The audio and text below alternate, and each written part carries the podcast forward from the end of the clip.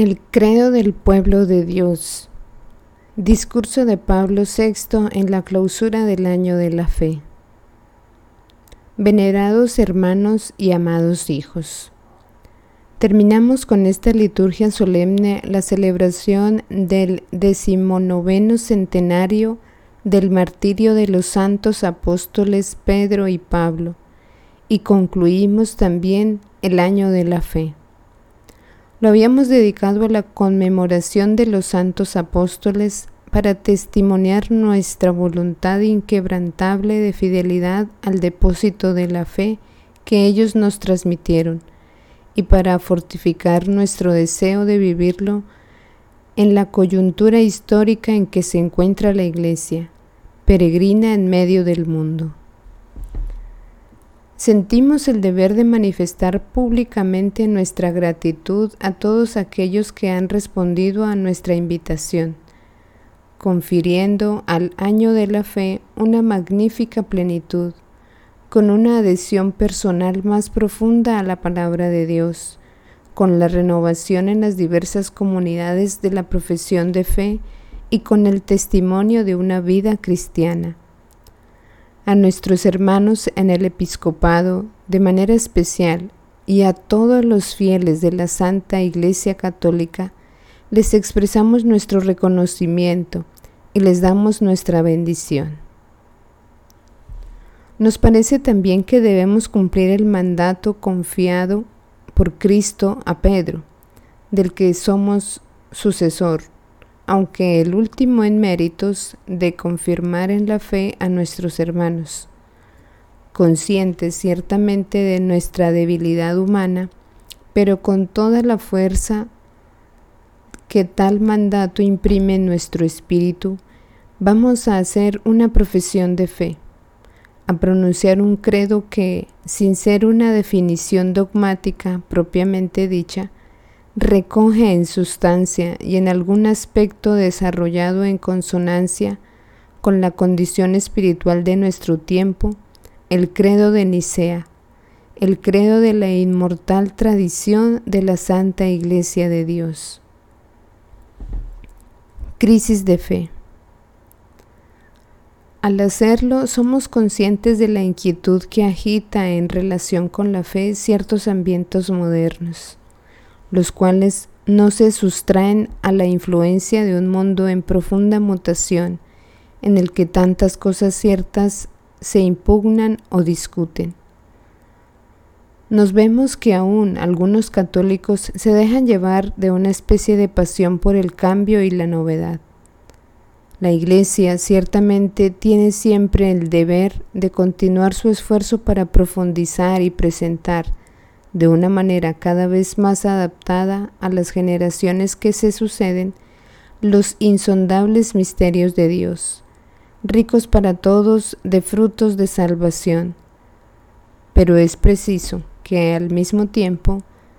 tener el mayor cuidado al cumplir el deber indispensable de búsqueda de no atentar a las enseñanzas de la doctrina cristiana porque esto sería entonces originar, como se ve desgraciadamente hoy en día, turbación y perplejidad en muchas almas fieles. Conviene a este propósito recordar que, por encima de lo observable, científicamente comprobado, la inteligencia que Dios nos ha dado alcanza lo que es, y no solamente la expresión subjetiva de las estructuras y de la evolución de la conciencia. Y por otra parte, que la incumbencia de la interpretación de la hermenéutica es tratar de comprender y de desentrañar con respecto a la palabra pronunciada el sentido propio de un texto y en ningún modo crear este sentido de nueva a merced de hipótesis arbitrarias. Pero por encima de todo, nos ponemos nuestra inquebrantable confianza en el Espíritu Santo, alma de la Iglesia y en la fe teologal, sobre la que descansa la vida del cuerpo místico. Sabemos que las almas esperan la palabra del vicario de Cristo y no respondemos a esta expectativa con las instrucciones que normalmente damos. Pero hoy tenemos la oportunidad de pronunciar una palabra más solemne. Este es el día elegido para clausurar el año de la fe, en esta fiesta de los bienaventurados apóstol Pedro y Pablo. Hemos querido ofrecer al Dios vivo el homenaje de una profesión de fe. Y como en otro tiempo en Cesarea de Filipo, el apóstol Pedro tomó la palabra en nombre de los doce para proclamar verdaderamente, por encima de las opiniones humanas, a Cristo, el Hijo de Dios vivo. Así hoy su humilde sucesor, pastor de la Iglesia Universal, levanta su voz rindiendo, en nombre de todo el pueblo de Dios, un firme testimonio a la verdad divina confiada a la Iglesia, para que ella la anuncie a todas las naciones. Nos hemos querido que nuestra profesión de fe fuera bastante completa y explícita a fin de responder de manera apropiada a la necesidad de la luz que experimentan tantas almas fieles y todos aquellos en el mundo a cualquier familia espiritual que pertenezcan, están buscando la verdad. A gloria de Dios tres veces santo y de nuestro Señor Jesucristo, confiando en la ayuda de la Santísima Virgen y de los bienaventurados apóstol Pedro y Pablo, para utilidad y edificación de la Iglesia, en nombre de todos los pastores y de todos los fieles nos pronunciamos ahora esta profesión de fe, en plena comunión espiritual con todos vosotros, queridos hermanos e hijos. Profesión de fe. Creemos en un solo Dios, Padre, Hijo y Espíritu Santo, Creador de las cosas visibles como es este mundo en el que transcurre nuestra vida pasajera de las cosas invisibles como los espíritus puros que reciben también el nombre de ángeles, y creador en cada hombre de su alma espiritual e inmortal. Creemos que este Dios único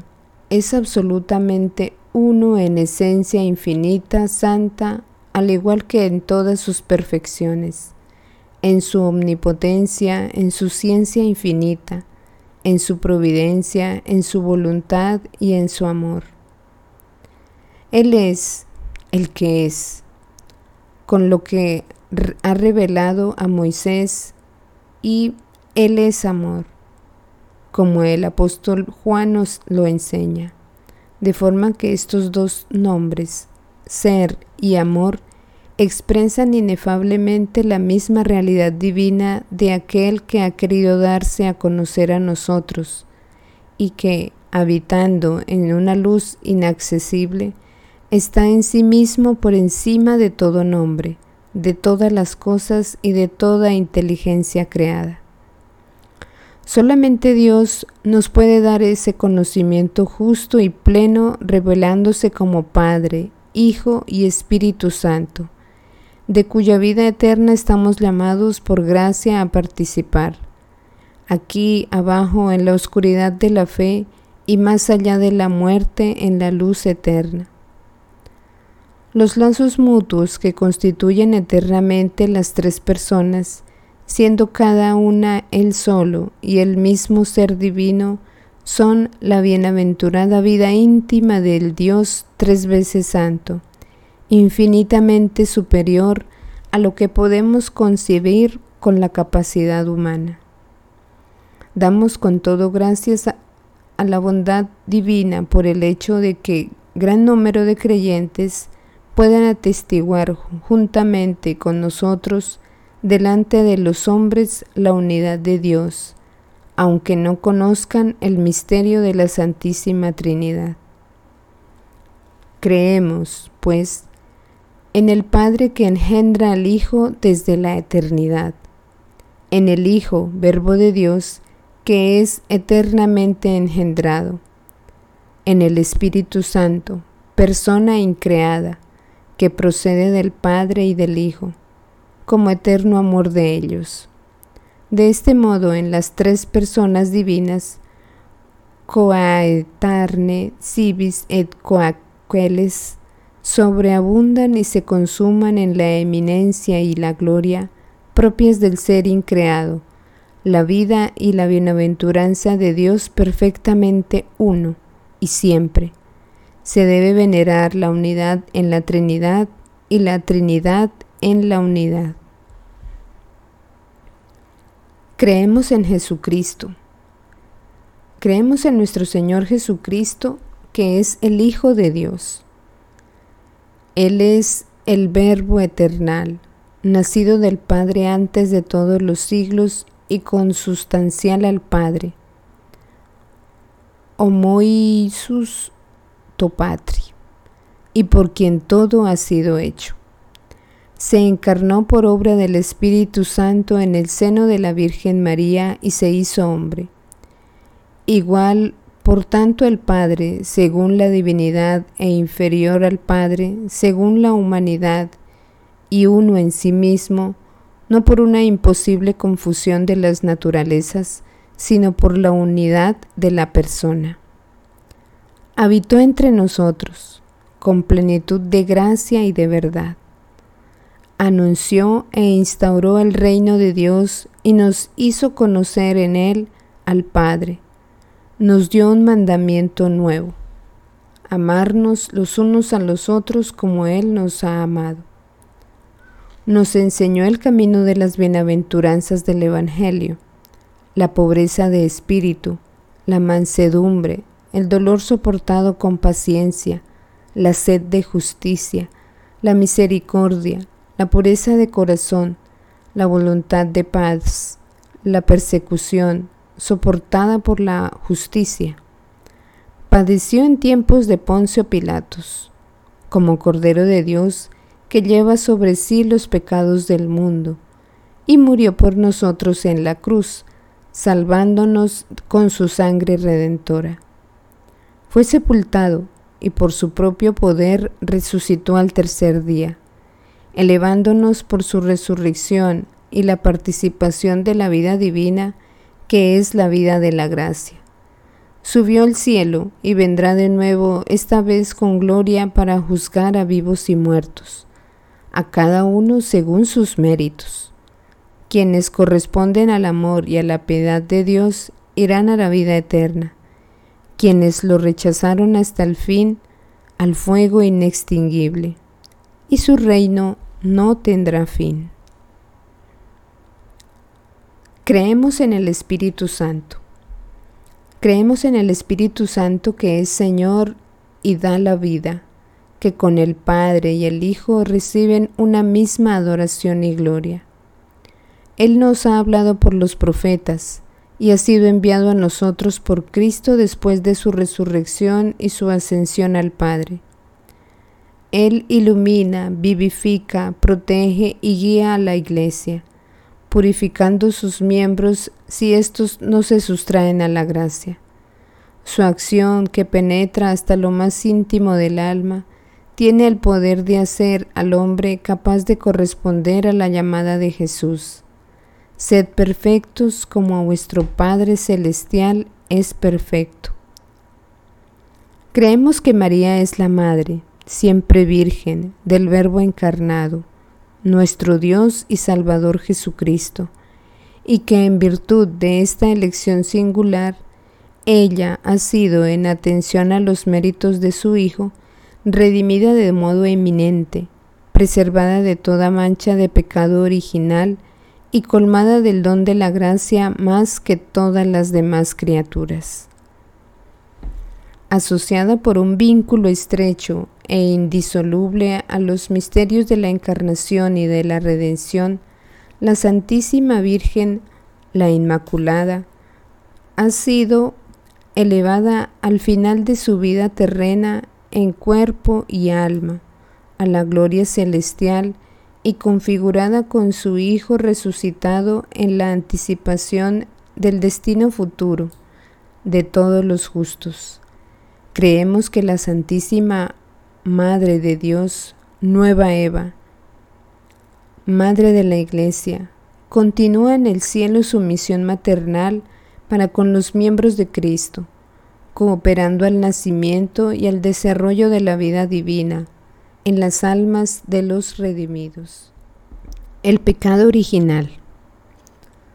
Creemos que en Adán todos pecaron, lo cual quiere decir que falta original cometida por él hizo caer a la naturaleza humana. Común a todos los hombres en es, es un estado en que experimentan las consecuencias de esta falta y que no es aquel en la que se hallaba la naturaleza al principio de nuestros padres, creados en santidad y justicia,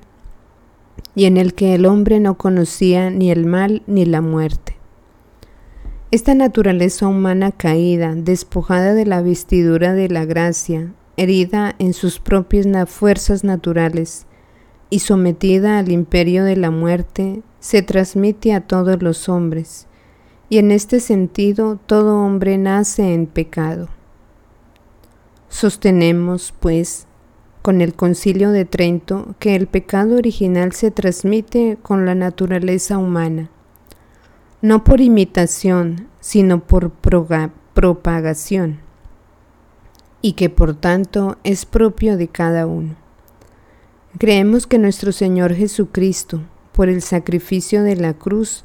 nos rescató del pecado original y de todos los pecados personales cometidos por cada uno de nosotros de modo que, según afirma el apóstol, donde ha abundado el pecado, sobreabundó la gracia.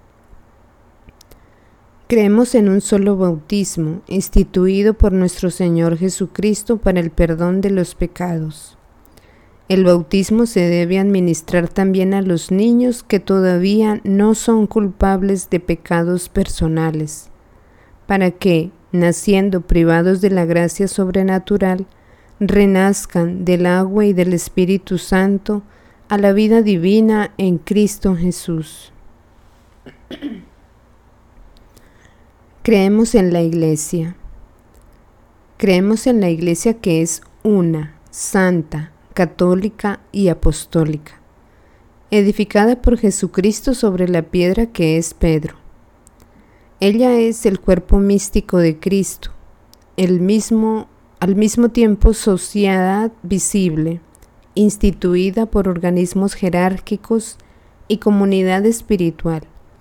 La iglesia terrestre, el pueblo de Dios peregrino aquí abajo y la iglesia colmada de bienes celestiales, el germen y las primicias del reino de Dios,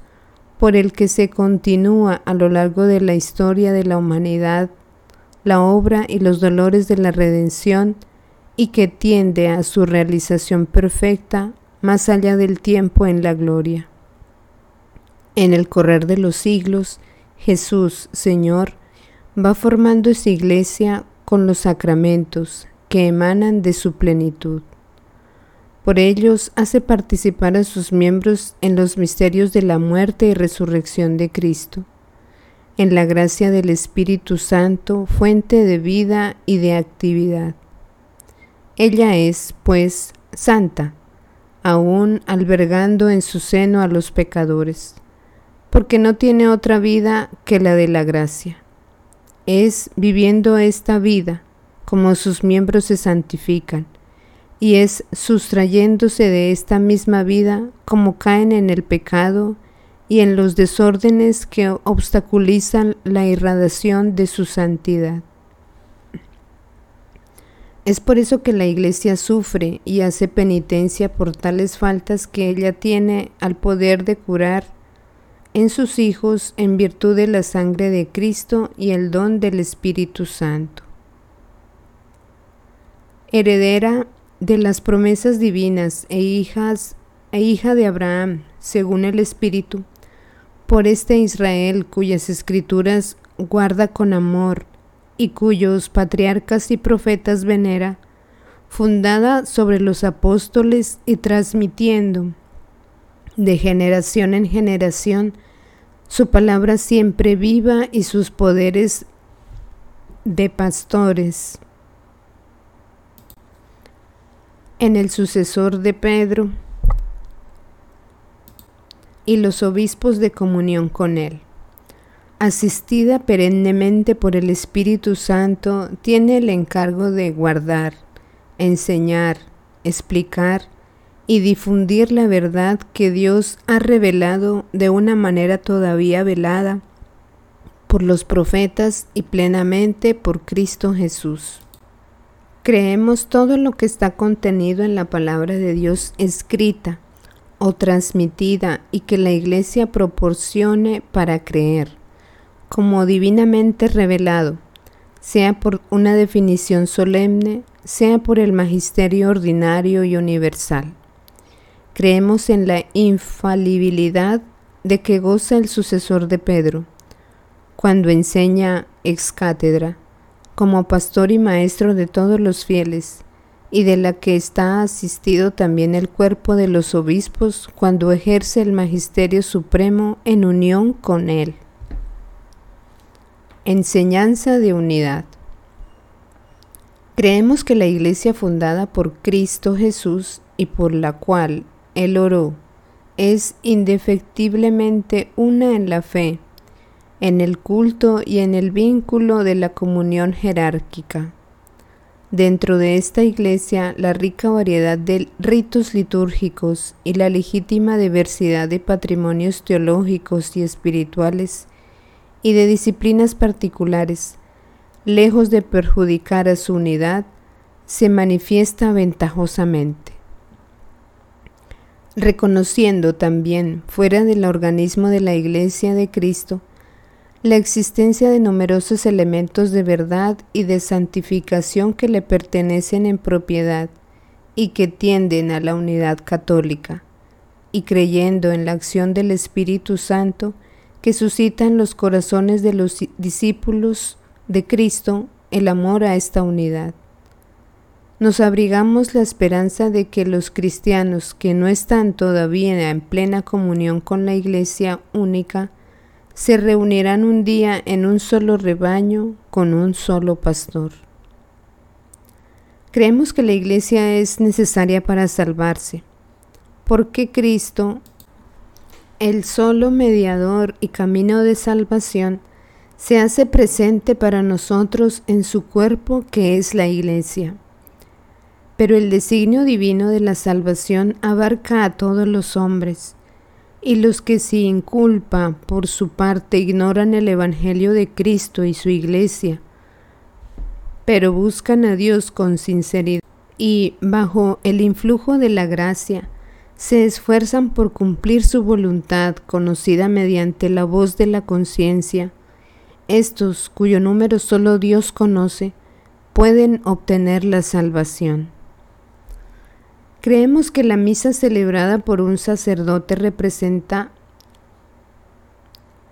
de la persona de Cristo. En virtud del poder recibido por el sacramento del orden y ofrecida por él en nombre de Cristo y de los miembros de su cuerpo místico, es el sacrificio del Calvario hecho presente sacramentalmente en nuestros altares. Creemos que del mismo modo que el pan y el vino consagrados por el Señor en la Santa Cena se convirtieron en su cuerpo y en su sangre, que iban a ser ofrecidos por nosotros en la cruz. Así también el pan y el vino consagrado por el sacerdote se convierten en el cuerpo y en la sangre de Cristo glorioso, sentado en el cielo, y creemos que la misteriosa presencia del Señor, bajo lo que sigue apareciendo a nuestros sentidos igual que antes, es una presencia verdadera, real y sustancial. La transubstanciación. Cristo no puede estar así en ese sacramento más que por la conversión de la realidad misma del pan en su cuerpo y por la conversión de la realidad misma del vino en su sangre, quedando solamente inmutadas las propiedades del pan y del vino, percibidas por nuestros sentidos. Este cambio misterioso es llamado por la Iglesia de una manera muy apropiada transustanciación. Toda explicación teológica que intente buscar alguna inteligencia de este misterio debe mantener, para estar de acuerdo con la fe católica, que en la realidad misma, independiente de nuestro espíritu, el pan y el vino han dejado de existir después de la consagración, de suerte que el cuerpo y la sangre adorables en Cristo Jesús son los que están desde ese momento realmente delante de nosotros, bajo las especies sacramentales del pan y el vino,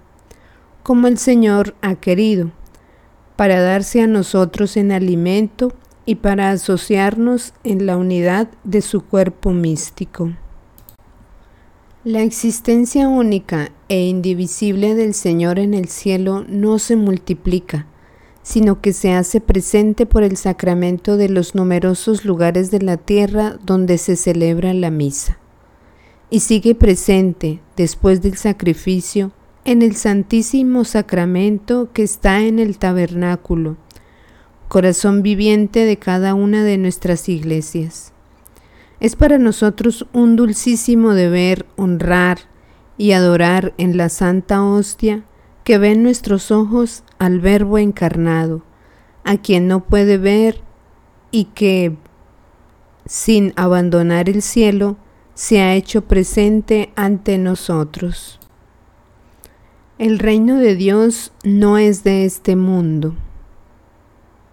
Confesamos que el reino de Dios iniciado aquí abajo en la iglesia de Cristo no es de este mundo, cuya figura pasa, y que su crecimiento propio se puede confundir con el progreso de la civilización, de la ciencia o de las técnicas humanas, sino que consiste en conocer cada vez más profundamente las riquezas insondables de Cristo, en esperar cada vez más fuerza de bienes eternos,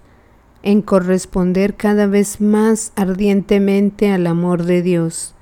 en dispensar cada vez más abundantemente la gracia y la santidad entre los hombres. En este mismo amor, el que impulsa a la Iglesia a preocuparse constantemente del verdadero bien temporal de los hombres, sin cesar de recordar a sus hijos que ellos no tienen una morada permanente en este mundo, los alienta también en conformidad con la vocación y los medios de cada uno a contribuir al bien de su ciudad terrenal, a promover la justicia, la paz y la fraternidad entre los hombres, a prodigar ayuda a sus hermanos, a particular a los más pobres y necesitados. La intensidad, solicitud de la Iglesia esposa de Cristo por las necesidades de los hombres, por sus alegrías y esperanzas, por sus penas y esfuerzos, nace del gran deseo que tiene de estar presente entre ellos para iluminarlos con la luz de Cristo y juntar a todos en Él, su único Salvador. Pero esta actitud nunca podrá comportar que la Iglesia se conforme con las cosas de este mundo, ni que disminuya el ardor de la espera de su Señor y del reino eterno. Creemos en la vida eterna. Creemos que las almas de cuantos mueren en la gracia de Cristo, ya las que todavía deben ser purificadas en el purgatorio, ya las que deben las que desde el instante que dejan los cuerpos por Jesús son llevadas al paraíso, como hizo con el buen ladrón, constituyen el pueblo de Dios más allá de la muerte, la cual será definitivamente vencida el día de la resurrección, cuando esas almas se unirán de nuevo a sus cuerpos. Creemos que la multitud de aquellos que se encuentran reunidos en torno a Jesús y a María en el paraíso forman la iglesia del cielo, donde es eternamente bienaventuranza, en eterna bienaventuranza, ven a Dios tal como es y donde se encuentran asociadas, en grados diversos, con los santos ángeles al gobierno divino ejercido por Cristo en la gloria, intercediendo por nosotros y ayudando nuestra flaqueza mediante su solicitud fraternal. Creemos en la comunión de todos los fieles de Cristo, de los que aún peregrinan en la tierra, de los difuntos que cumplen su purificación, de los bienaventurados del cielo,